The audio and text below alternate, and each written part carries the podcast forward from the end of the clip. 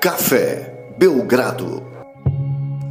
Amigo do Café Belgrado, um podcast super especial hoje com meu xará Guilherme Giovanoni, um dos maiores atletas da história do NBB, tranquilamente, longa carreira na seleção, longa carreira em clubes brasileiros também. Só que muita gente já ouviu essas histórias. O Gui é uma pessoa que sabe se comunicar, está sempre aí sendo entrevistado, tem também suas redes sociais, aliás, vale sempre segui-las. E hoje eu conversando com ele, a gente decidiu tratar de um tema assim que é, é, menos, digamos, abordado quando o Guilherme fala por aí, e eu acho que tem muita história boa. Já conversei algumas vezes com o Guilherme fora do ar, ele contou algumas, outras eu nem sabia que a gente estava preparando esse podcast para contar e já fiquei empolgado. Então a gente vai começar para falar da história internacional do Guilherme Giovannone, a carreira internacional. O Gui teve uma carreira bem legal, passou por vários níveis aí do basquete europeu onde de fato a, a, Europa jogava o mais alto nível em seu momento. Tem muita coisa muito legal para contar. Eu vou parar de falar e vou já colocar o Guilherme na história. É, antes disso, rapidamente, queria agradecer aqui o pessoal do Hotel Paraná Palace de Campo Mourão, que reservou um espaço super especial aqui para a gente. Foi super gentil. Obrigado, pessoal. Guilherme, obrigado e bem-vindo ao podcast Café Belgrado. O que você achou dessa ideia aí de contar das suas histórias além mar? Bom, antes de mais nada, é um prazer é, participar desse podcast do meu xará, que eu já ouvi, ouvi alguns. Ouvi o do Buga, que o Buga tem um monte de história também bem divertida. É, na verdade, eu coloco o seu podcast para ouvir quando eu saio para correr, né? Que daí aí eu quero colocar alguma coisa que não é música e tal, eu começo, coloco o podcastzinho lá e, e começo a ouvir.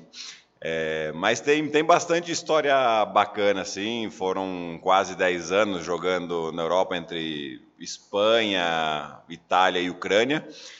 E conheci muita gente, até lembrei de mais um aqui que a gente não colocou aí, mas a gente já vai, já vai falar, já vou falar dele aqui também. É, bastante história bacana. Gui, antes de então entrar propriamente nesses grandes nomes, tudo mais, eu queria lembrar que você saiu daqui muito cedo, né? Você foi um daqueles meninos que estava no Pinheiros uhum. e rapidamente foi para a Espanha. Como é que foi isso? Logo de cara já parti para esse mercado. Na época a Espanha é um grande mercado, é, muito interessado em jovens brasileiros. Como é que foi isso? Bom, eu estava em processo de, de, de, de, conseguir o passaporte italiano, né? Na verdade, o meu processo estava em São Paulo, a gente já tinha toda a documentação pronta, já já estava uh, tudo certinho, e aí a gente estava na fila. E a fila demorava uns um, um cinco anos, mais ou menos, a falar a gente, porque eu falo a minha família toda, né? E, e aí eu já estava jogando bem, eu com 17 anos eu comecei a jogar, com 16 anos eu comecei a jogar na adulto do Pinheiros, e, aí, quando, quando, um garoto de 16 anos começa a jogar em qualquer time de adulto, todo mundo começa a ter um, um olhar diferenciado para esse garoto, né? E aí, no outro ano seguinte, eu já fui já o quinto, sextinho no Campeonato Paulista, a gente já estava jogando o Campeonato Brasileiro com, com um time de garotos, e apareceu essa oportunidade desse time espanhol, que é o Fuenlabrada, de, de me oferecer um contrato, um contrato de três anos, um contrato muito bom e tal, Aí ele explicou a situação do, do, do, da cidadania. Falou: ah, a gente tem, tem o direito de cidadania e tal, só que ainda não saiu. Aí aconteceu: eles falaram, não, vem para cá, você já pega a residência logo de cara aqui, e você tendo a residência na Espanha, você pode fazer o seu processo todo no, consulado italiano na Espanha. Falei: beleza. Nós fizemos isso, eu cheguei lá, não tinha ninguém no consulado, a fila era zero. Então eu dei entrada numa segunda-feira na, na na, no consulado italiano com, com, meu, com, a minha documentação, e na quarta-feira meu passaporte estava na minha mão. Então eu já estava pronto para jogar. Então foi, foi nessa, nesse processo aí que, que apareceu, obviamente, essa oportunidade de eu ir para o Fuenlabrada, e onde começou a minha história, que já tem já umas duas historiazinhas boas para contar de lá. Quem que estava com você nessa época aí? Alguém que virou, alguém que não virou? O que, que você lembra dessa época? Lá da Espanha, é isso? É, bom, tava. Obviamente, a estrela do time era o Velimir Perasovic, é medalhista com a Croácia. Ele era o cestinha do Campeonato Espanhol, era a grande estrela do time. Ah, você já foi direto com o adulto? Então. Já. Ah, eu achei que era... Não, não, não, não, não. Era já contato profissional, contrato profissional já.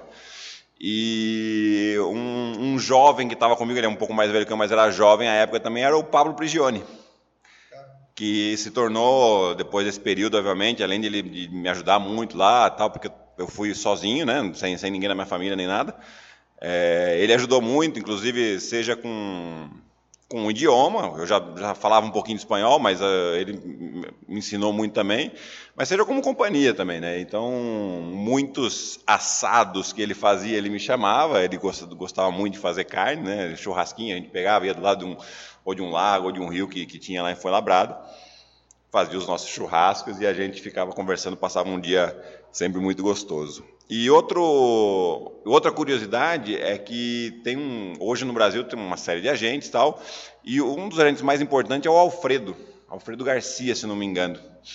E ele é um espanhol, só que quando eu cheguei em Fuenlabrada, ele era o assistente técnico do time. E ele que dava, dava muitos treinos individuais para mim. Então, é, hoje, quando eu encontro o Alfredo, é sempre um grande prazer também conversar com ele. A gente lembra algumas histórias, mas uh, conversar de basquete com ele é um cara que, que entende bastante da, é, do riscado, vamos dizer assim. E ainda muito jovem, você volta para o Brasil, né? Você fez parte daquele grande projeto lá de Ribeirão Preto, não teve um? Sim, sim, sim. Na verdade é o seguinte, é, é, até um gosto de contar essa história porque a gente é, o pessoal conta sempre só história de sucesso, né? E a gente tem que contar uns insucessos também, que, que as coisas não são mil maravilhas. Eu, quando fui para a Espanha, na verdade, eu não estava pronto para sair do país, né? É, eu costumo contar que é, se, se, alguém me abrisse um mapa do mundo e falasse onde é que está a Espanha aí, eu não sabia nem, nem apontar no mapa, né? Então, era, era outra época, estamos falando de 20 anos atrás, praticamente, a gente não tinha um acesso à informação tão, tão veloz como hoje. E, enfim, eu fui para um, uma aventura que eu não estava preparado para essa aventura. Acabei ficando um ano e meio em Fuenlabrada, depois mais três meses em Rijon, que era um outro, uma outra equipe da, da, da ACB também, e e eu jogava muito pouco, não estava feliz lá, acabei voltando para o Pinheiros mesmo, terminei o Campeonato Paulista, que eu cheguei em novembro, era mais novembro e dezembro, que era o Campeonato Paulista, a gente não classificou para o Brasileiro, eu acabei indo para o Coque Ribeirão. Que daí estava já Nezinho, Alex, uh, aí foi comigo o, o, Cipriano e o Lucas Costa, e ainda tinha o Renato, estava lá, estava Rodrigo Bahia, o Gé Sobral, era um, já estava um time bem bacana e acabou chegando eu, o Lucas, o Cipriano e o Álvaro é, para aquele ano para a gente jogar o Campeonato Brasileiro. Que daí eu acabei ficando esse Campeonato Brasileiro, renovei o contrato com o Coque, a gente tinha chegado até a semifinal, eu já tinha renovado o contrato e eu coloquei uma cláusula de saída. E aí, enquanto eu estava na seleção, chegou uma proposta da Benetton Treviso, de um contrato de três anos, é, sendo que o primeiro ano eu não ia direto para lá, eu ia para uma equipe da, da, da, A2 italiana, que era a Rimini, e era uma proposta realmente boa, assim, inclusive para eu, voltar para lá e, e, e, tentar deslanchar de novo a carreira, né, como foi que aconteceu. E aí eu já tinha até recebido um salário do, do, do, do time de Ribeirão, e eu cheguei e falei com, com o Chain, à época, eu falei, olha, Chain, apareceu essa proposta, e ele foi nota 10, ele falou, não, não vou te segurar de jeito nenhum, você pode ir e tal.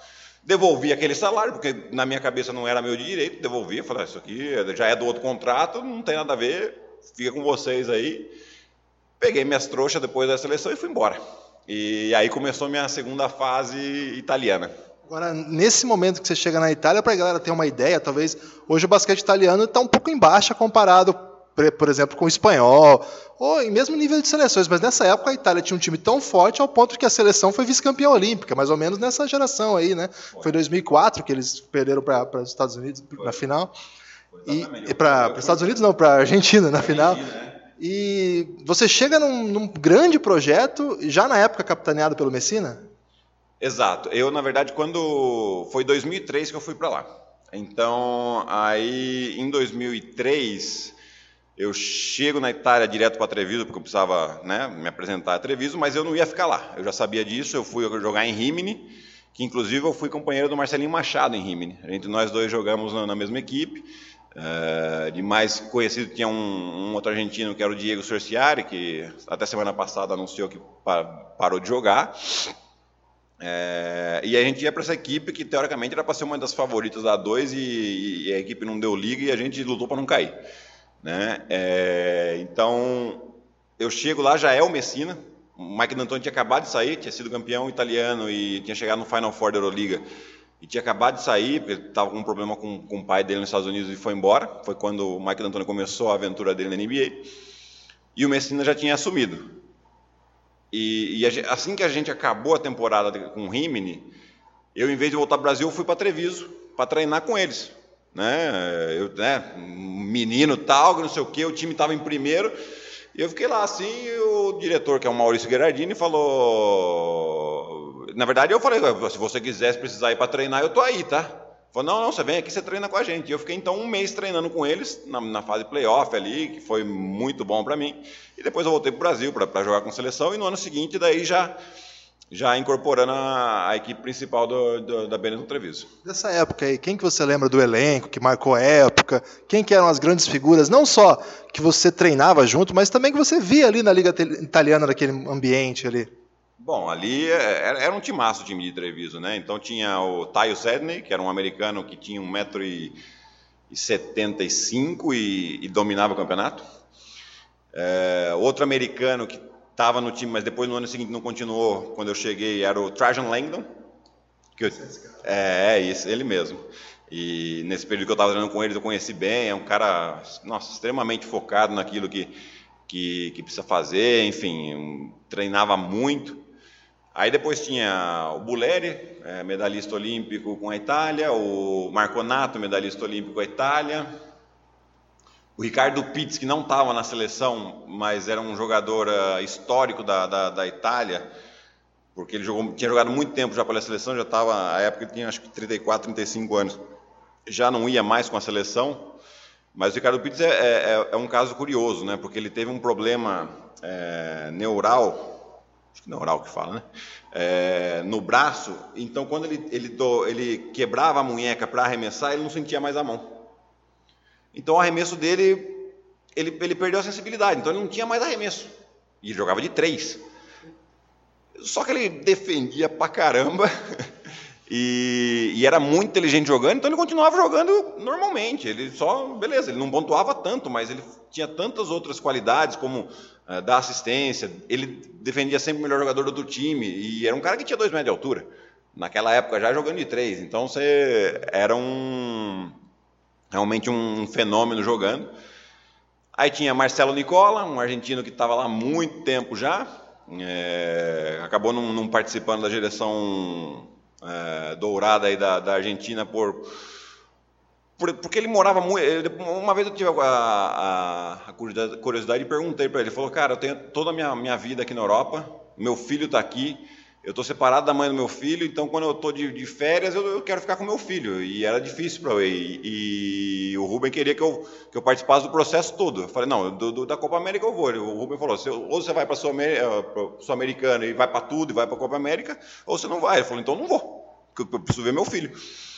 Né? Então foi, foi isso a, a versão do, do Marcelo, né? Obviamente deve ter muitas outras versões aí.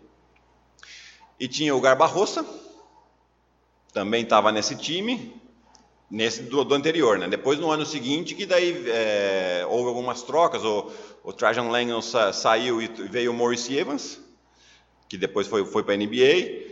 É, aí teve a chegada do Bargnani, garoto com 18 anos. É, ele não, é, não, foi formado lá. Não, ele foi formado de 18 até 21, né? Ele, aí tinha o, o Manuchar um georgiano que está. Eu não sei onde ele está jogando agora. Estavam jogando num time de, de Euroliga agora. É, de novo também daí tinha o Uros Sloker. E era basicamente esse time aí. Agora devo estar esquecendo de alguém, provavelmente, mas eu não, não, não me vem à mente agora. E era, era esse time, cara. E o, e o técnico era o Messina. E como é que era o Messina? Assim, a gente sabe que nesse momento é que ele começa a construir assim, a, a super fama de o dono da Europa, assim, de alguma maneira. É, hoje está um pouco distante, porque ele já foi para a NBA há alguns anos, e o pessoal até que esquece. Mas o Messina era um grande acontecimento ali no início do século XXI, né? Exato, ele começou. Na verdade, ele. Nos anos 95, 96, quando ele estava na Virtus Bolonha, que a grande estrela da Virtus Bolonha era o Danilovic. Mas tinha Rigodô, tinha era Danilovic, Godot, o, o americano Griffin, um animal lá. Enfim, era, era só timaço jogadores, eh, alguns jogadores italianos que não, não me vem em mente agora. E ele já foi, ali ele já foi ganhando alguns campeonatos italianos. E quando chega o Mano Ginóbili, É, na Virtus, que eles é, ganham a Euroliga, era, não sei nem se era chamada Euroliga ainda, acho que era Copa Campeões, Copa Campione, né, que a gente falava na Itália. E, e ali que ele realmente começa. Daí a Virtus quebra, a Virtus tem um problema de, de dinheiro muito grande, quebra, e ele vai para Treviso. Tanto que em Treviso ele não ganhou a Euroliga. Aí ele ficou três anos é, batendo na trave com o Treviso, e aí ele vai para o CSK. E no CSK acho que ele ficou quatro anos, ele chegou em quatro Final Fours e ganhou dois, se não me engano, tá? Posso provavelmente estar errado, mas é, é, alguma coisa assim. Eu sei que ele chegou em todos, todos os anos, chegou no Final Four. E aí ele vai para a primeira experiência dele na NBA, eu acho ser assistente técnico do Mike Brown no Lakers, se não me engano. E era diferente mesmo, Quando você chegou lá, você teve o primeiro contato, o que ele passava para vocês, ou o modo de levar o jogo, o time? Cara, o Messina, o Messina é um cara extremamente rigoroso, extremamente rigoroso. É, é, tem alguns, o pessoal falava com o Ruben, Ruben é, é rigoroso, o Ruben é realmente rigoroso, mas é, você aprende a, a, a, lidar com, com o Ruben. Aliás, o Ruben faz as coisas que ele te pede que você não vai ter problema nenhum com ele. O Messina era umas três vezes pior. É, o Messinas muito rigoroso, é, mas ele é um cara assim que realmente entendia muito, entende muito de basquete, entendia não, entende muito de basquete, é, um, é, é impressionante assim as coisas que ele falava para gente, seja durante o jogo, durante o treino, é um cara que estava que estava realmente sempre muito focado naquilo que ele estava fazendo. Agora, nesse período aí você acabou de comentar, comentou há pouco, que você teve a oportunidade de lidar com uma das maiores promessas do basquete italiano, que foi o Andrea Baiani. Uhum. E assim, a gente sabe que o Baiani não atingiu tudo que poderia, teve várias lesões, vários problemas, mas também não foi essa coisa horrível que o pessoal lembra da NBA, não. Ele fez ótimos anos, assim. O que, que você lembra dele, menino? Como é que era a personalidade dele? Como é que você acompanhou essa ascensão dessa jovem estrela aí? Cara, é, você imagina só, chega lá um menino de 2 e 10 com potencial para jogar de 3, cara. E ele tinha realmente potencial. É, mas o, o, e ele treinava, treinava bastante, gostava de treinar também, estava sempre, é, seja chegava antes com, com, com, um preparador físico lá, o Francesco Cuzzolin, que depois foi para foi para Toronto também, o Francesco Cuzzolin, e foi para a seleção italiana. E, então sempre trabalhava muito bem, mas a maior qualidade dele era que ele era carudo, né? Ele não tinha medo de tipo, ah, pegava a bola, tinha que decidir, independente se ele tinha 18 ou 19 anos, ele ele ia para cima de quem, quem quer que seja. Então ele um, cara sempre muito disposto a, trabalhar, né? Esse que era, que era o André. Ele, cara, ele acabou sendo escolhido número um do draft, né? E obviamente que a expectativa do número um é sempre muito grande, né? Mas eu acredito que ele ainda teve uma, uma bela carreira, né? jogando tanto por Toronto quanto por New York. Quando, quando ele está em Nova York, já um, problemas de lesão já afetaram bastante, né? Mas ele ficou um bom tempo em Toronto e fez uma bela carreira lá também. Nessa época aí, é, teve uma passagem sua ali pela NBA também, né? Você jogou uma Summer League. Em... Joguei, joguei Como é que foi? Como é que é uma Summer League? A gente acha, a gente que assiste, acha que é um pega para capar, uma terra de ninguém é, entre o próprio time, as pessoas parece que têm certa dificuldade de passar a bola entre si. Como é que foi isso? Foi para Cleveland, né? Eu fui para Cleveland. É basicamente isso que você falou, cara. É, é o seguinte, cara. A gente sempre tenta olhar o lado do jogador quando a gente tá de fora. Fala, nossa, é uma oportunidade do, do, do cara, assim. Mas depois eu fui lá e falei, beleza. Eu entendi outra coisa. Eu comecei a olhar o lado do time. O time, ele, o que ele tem? Ele tem alguns jovens que ele escolheu no draft.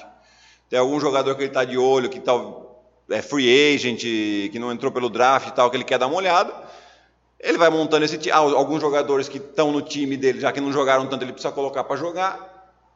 E aí ele vai ter, sei lá, seis, sete jogadores. Aí ele precisa montar um time para jogar essa Summer League. Então ele vai chamando algumas coisas que ah, pode ser interessante para ele, mas ele, realmente ele não está interessado nisso. Ele quer ver aqueles jogadores que para eles já estão ou com contrato, ou próximo a acertar um contrato, ou já estão no time.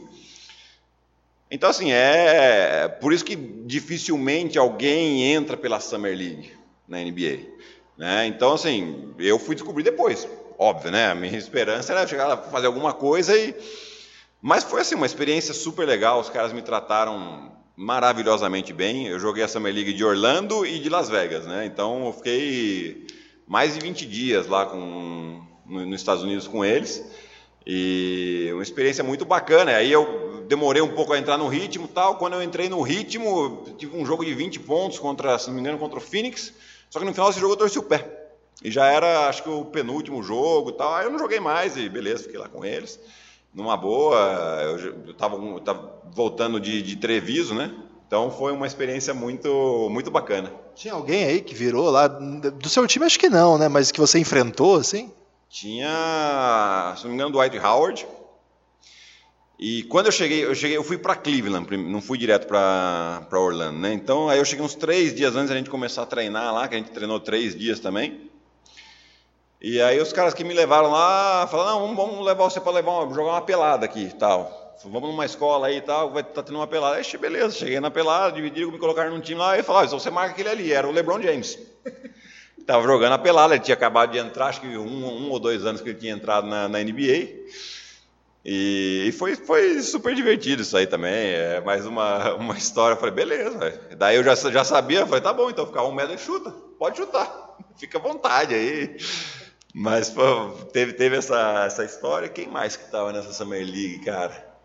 Eu outro dia até peguei a lista para ver quem era, porque eu não lembrava, mas o principal assim era o do White Howard. Magrinho, nossa senhora, tinha acabado de entrar na NBA e era bem magrinho ainda, grande, mas era magro. Nessa época, então, você já estava amadurecendo o seu jogo, não, a Europa não era mais uma coisa nova para você, não, não. você foi se amadurecendo lá em Treviso. E qual foi o próximo passo assim para ir de fato virar um jogador que jogou bem na Liga, jogou bem na Euroliga, jogou, a, você foi muito bem naquela Copa Europa também, né? Sim, sim, Como é que foi esse passo, assim, esse salto para de, de, ser um jovem para se tornar um jogador de fato, um jogador europeu? Na verdade, nesse ano aí eu, eu já tinha jogado, nesse primeiro ano com o Treviso, já tinha jogado Euroliga, né, cara? Que, alguns jogos muito bons que eu tinha feito, inclusive. E, e, isso já, já, vai, já foi dando um amadurecimento muito grande, né? O PAN brasileiro, assim, aqui a gente não está falando muito de seleção, mas é. o PAN de 2003 você foi o cara, né? Assim, foi, foi total destruição a sua sim, atuação. Sim, sim, como três, inclusive, né? Como, e aí você chega com outra caixa, digamos assim. Exatamente, exatamente. Aí jogamos. Aí nós já jogamos essa Euroliga é, onde a gente parou na, na, na, época era diferente, agora é um grupo só e depois vai direto para playoff, antes era dividido em grupos. Primeiro acho que era grupo de, de oito, depois era um grupo de quatro, e aí tinha um playoff e ia para. Enfim. E a gente parou nesse grupo de quatro, nesse, nesse, nessa segunda fase, né? E aí, aí já, foi, já foi me dando muita experiência, já foi, já fui tendo cada vez mais confiança. Uh, no outro ano eu jogo em Biela, é, com bastante mais protagonismo né, na, na, equipe. E depois eu volto para Treviso, onde eu encontro com o David Blatt. Só, porque eu ainda tinha contrato com o Treviso, né? É, só que aí o David Blatt não estava muito nos planos dele. Apesar de eu ter começado bem e tal, o, o nome do time era o Siskauskas. Não sei se vocês lembram do Siskauskas, o lituano. É, que era da minha posição, mas ele estava machucado, mas mesmo assim ele não, não, não, quis me utilizar muito. Eu falei, beleza, então eu preciso, preciso, eu não posso ficar um ano aqui sentado no banco, eu preciso jogar. Eu sou sempre da opinião que o jogador precisa jogar. E, e aí foi quando eu fui para Kiev, que eu passei seis meses em Kiev.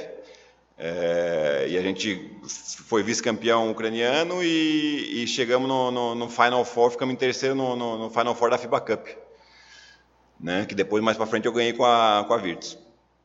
Então tudo isso já foi, já foi me dando cada vez mais confiança e mais é, caixa, experiência aí para me firmar como jogador, como três. Aí depois aí quando eu, eu já fui para Kiev, eu já fui como três, quatro. E aí eu volto de Kiev para Itália, eu volto para Bolonha e eu volto para jogar como quatro definitivamente. O técnico chegou para mim, era o ah, eu vou esquecer o nome dele era o técnico da Macedônia. É, depois, daqui a pouco eu lembro o nome. Que tem uma história muito boa dele que eu preciso contar para vocês aqui. E aí a gente monta um time em, em Bolonha, que um time assim, que ele, a Virtus tinha acabado de subir da A2, depois do problema de financeiro e tal, eles ficaram um bom tempo na A2. Eles acabam de subir, jogam um ano na, na 1, um, não, não classifica por pouco o playoff, então eles montam um time para classificar o playoff de novo. Só que o time deu muita liga. E, quer dizer, um time de bons jogadores, e aí contratou uma super estrela que era o Travis Best. O Travis já estava com 36 anos, tal, não estava no, no, no, melhor da, da, da, do físico dele, mas ainda assim era um cara que muita referência para gente. E, e aí a gente começa e vai ganhando jogos. E vamos ganhando, e vamos ganhando. A hora que vê, a gente terminou em terceira fase de classificação. E nisso a gente chega até a final do campeonato. Né? Foi uma surpresa total. E daí todo mundo valorizado, que foi muito bom. Eu fui um dos principais jogadores do time. E, e a gente perdeu para o super timaço de Siena que tinha na época. Eles ganharam acho que quatro anos seguidos. Né? Monte dei Paschi, isso. Montepaschi Siena. A gente perde é, a final da Copa Itália, que a gente estava jogando em casa, a gente perde para Treviso, cara. Ah, no finalzinho, que a gente perdeu quatro lances livres seguidos, era para a gente ganhar. E a época minha esposa já trabalhava é, ali ela, ela, ia no jogo, então como ela ficava nervosa, então um negócio para ela fazer lá. Então ela, ela ajudava na parte de comunicação lá, entregando estatística para a parte de imprensa e tal. E aí a gente perde a final desse jeito melancólico e para piorar a situação, ela chega para mim e fala: olha, eu vou, não, queria, não sei se eu ia te falar, mas eu vou te falar, tá? Se vocês ganham a, a final, eu, eu sabia quem que ia ser o MVP e era você. Aí eu, puta que pariu, não, nossa senhora, jura por Deus?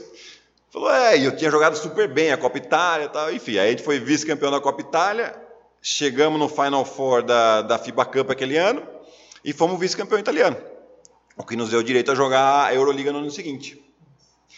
Mas a, a Zari Markovski, Zari Markovski era o nosso técnico, mas a história que eu tinha para contar dele Vai ficar um pouquinho longo esse podcast, mas galera, a história é boa.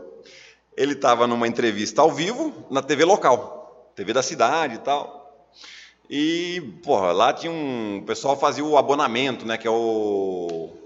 Como se fosse carneiro, sócio torcedor hoje, né? Só que o abonamento lá dava o direito ao ingresso. Você compra o ingresso para a temporada toda e tal. E aí ele ligou um ouvinte lá para a TV e falou: Não, eu tenho uma pergunta, porque olha, eu sou sócio torcedor há 20 anos aqui da, da Virtus e por isso eu, eu acho que eu entendo desse jogo e eu acho que o time joga da maneira, é, a maneira que você põe o time para jogar não é correta. E foi criticando o técnico ali, né? Volta a resposta dele, sem poder cortar, sem nada. Ele falou: Olha fulaninho e tal. Vou te contar uma coisa aqui. Eu vejo filme pornô há 20 anos e nem por isso me acho entendido do assunto. Então eu acho que, né? E, nossa senhora, eu, o cara tava lá desesperado, corta, corta, pelo amor, mas não tinha, tava ao vivo, ele mandou essa. Maravilhoso, assim, a gente ria, ria, ria com isso, era demais, assim, ele tinha umas sacadas muito boas, assim. Foi aí que você encontrou com o Boykins, foi nessa época? Foi no no meu terceiro ano com a Virtus. Porque eu acabei ficando mais. Aí o segundo ano a gente jogou Euroliga, foi um ano péssimo pra gente. E no ano seguinte, aí nós voltamos a fazer um time bem forte. E, e aí foi quando contrataram o Boykins. E o Boy... Pra quem não sabe do Boykins, é um pouco mais novo assim. O Boykins era um anãozinho, sei lá, um metro, 1,62m, não é assim um anãozinho, 1,70m hoje do basquete, que é um anãozinho. O 1,62m teve uma linda carreira no Denver Nuggets e também na Europa, né? Isso. Na, na verdade, linda carreira muito na NBA e na, na Europa com a gente lá mesmo. E, e aí ele, puta, um cara 10 também, um talento fenomenal, jogava demais. E foi nesse ano daí que a gente ganhou a, a FIBA Eurocup é, primeiro título da Virtus desde que tinha quebrado e tal, e aí eu era o capitão do time também, tive a, a felicidade de poder levantar o troféu de, de, desse feito é, histórico para a equipe, né? Que momento que você percebeu assim que Bom, o NBB agora já está mais, já tá mais desenvolvido, acho que já há a possibilidade de eu voltar tem uma boa proposta lá, dá para aceitar. A gente sabe que você veio para Brasília, que já era um grande time, aí ficou ainda mais imbatível para aquele período ali vocês dominaram. Uhum. Quando que você percebeu que é, olha, eu acho que é hora de terminar essa minha carreira europeia? Olha, é, bom, uh, foi na época de 2009 e a crise mundial, né? Tava, tava todo mundo em crise e na Itália não foi diferente. E eu tinha mais um ano de contrato com a Virtus, só que era um ano opcional. Né? Quem quisesse sair podia sair do contrato pagando perante pagamento de uma multa. E a gente acaba o campeonato, sei lá, numa quarta-feira. Na quinta, a gente perdeu o playoff lá em Treviso. Na quinta-feira, final do dia, me liga o presidente do time, que eu tinha um bom relacionamento, o dono do time, então ele falou: Olha, você, amanhã de manhã você pode dar um pulo aqui no meu escritório? Falei, claro. E eu vou no, na, na sexta-feira, se não me engano, vou no escritório dele logo cedo, 9 horas da manhã. Ele senta assim e fala: Olha, Guilherme, eu adoro você, estou muito contente com você, mas eu não tenho mais condição de, de continuar com você aqui. Então eu vou rescindir o seu contrato, nós vamos pagar a multa tal mas eu não, não consigo mais ficar com você. É lógico que na hora, ninguém gosta de, entre aspas, aí, ser mandado embora. Mas, assim, eu, sinceramente, eu fiquei é, muito agradecido com o que o presidente fez comigo, porque ele foi honesto, direto e reto. Falou, e, o quanto antes ele falou, então você pode procurar, agora você tem tempo para você procurar time. Né? E, e aí foi, foi isso que aconteceu. Ele acabou meu contrato, Aí eu vim, vim de férias para o Brasil, fomos para a seleção, fomos jogar a Copa América em Porto Rico. Com o Moncho. Com um Moncho, com o Moncho. E aí eu sem contrato ainda, eu estava jogando, falei, vamos embora, tal, não sei o quê. E na, na Europa não estava aparecendo nada de interessante. A própria Virtus voltou a, a, a entrar em contato, só que ele falou, ah, eu tenho menos da metade do que eu que a gente tinha combinado tal. Aí eu falei, ah, não, tudo bem, vamos, vamos esperar mais um pouco tal. Nesse meio tempo que eu estava na seleção, eu comecei a negociar com Minas. An... Flávio Davis? Era o Flávio Davis. E a gente estava conversando com Minas tal, mas estava difícil. E no meio apareceu o Jorge, de Brasília. Encontrei com ele lá em Porto Rico. Ele foi ver o jogo lá, ele falou: ah, tenho isso, isso, isso para você tal. E eu achei que era bacana, o time era muito forte. E lá em Porto Rico mesmo eu acertei com o Jorge. E aí eu vim embora. Aí eu precisava voltar para a Itália. É, eu lembro que eu, aí, quando eu acertei, eu falei com o Lula. O Lula falou: ah, nós vamos para a China fazer uma excursão. Eu falei: Lula, tudo bem, cara, eu entendo, mas eu preciso para a Itália fazer minha mudança, cara. Não tem como eu, eu voltar para o Brasil, ir para a China, depois ir para a Itália. Depois, hum, eu acabei não indo para a China com o time e fui para a Itália. Peguei minhas coisas, o que eu conseguia trazer, e o resto botei no, no navio e, e, e voltei para o Brasil. Agora, antes de terminar esse podcast, eu vou te colocar. Não é bem uma saia justa, porque é uma saia tranquila, assim, uhum. uma saia solta. Mas para que você faça uma seleção de técnico e a posição que você escolher, mas os, os cinco aí dos melhores companheiros seus europeus, sem brasileiro, para não ah, deixar ninguém. Beleza, então. É, bom, o, sem dúvida alguma, o Messina, o, o técnico melhor. E, e, depois o Markovski, o Zari Markovski, esse de Bolonha. De auxiliar. É, é. E aí vamos. Putz, cara. Tem muito nego né, bom que eu joguei, hein? Vou... Bom, Travis Best, de armador. É... Nossa senhora, cara. Passou muita gente boa do meu lado ali, pô. O Maurice Evans, com certeza. Não, não vou, não vou por posição, tá? Daí o Garbarroça que era um fenômeno. Era Barroça. É... Ah, o Marconato, cara, que era o italiano também. É, basicamente, foi, foi, o time mais forte que eu joguei, né? O time de Treviso. E aí falta um dois, né? Hum... Cara, na verdade eu vou tirar o Marconato e vou, colo vou colocar um pivô que eu joguei, eu não estou lembrando, era ah, meu Deus, é um cincão que jogava em Kiev, ele era sérvio também. Sérvio, né? Coisa que mais sai, né? De, de... E quem mais que eu joguei lá, cara? Ah, o Pablo Prigioni, né? Dá uma força aí pro O Pablo e o Barniani, pô. É que na época, quando eu joguei com eles, eles não, ainda não tinham se transformado nesses jogadores que eles foram, né, cara? Mas é, são, são esses daí, basicamente. Gui, obrigado aí por aceitar nosso convite. O Gui tem tanta história que dá pra gente fazer um podcast temático por cada momento. Por, por enquanto nós vamos por esse aqui, mas em outros momentos a gente volta a se falar. Obrigado mesmo por aceitar nosso convite. Sem dúvida alguma, o prazer é meu. Vamos fazer esse podcast em temático de, de por períodos aí que tem muita história boa para contar. É, mas eu espero aí que desejo todo sucesso ao podcast do Café Belgrado. É, mais um dos, dos que falam bem do basquete de volta para o nosso meio aqui, que é importante. E, e vida longa a vocês. Valeu, Gui. Até mais.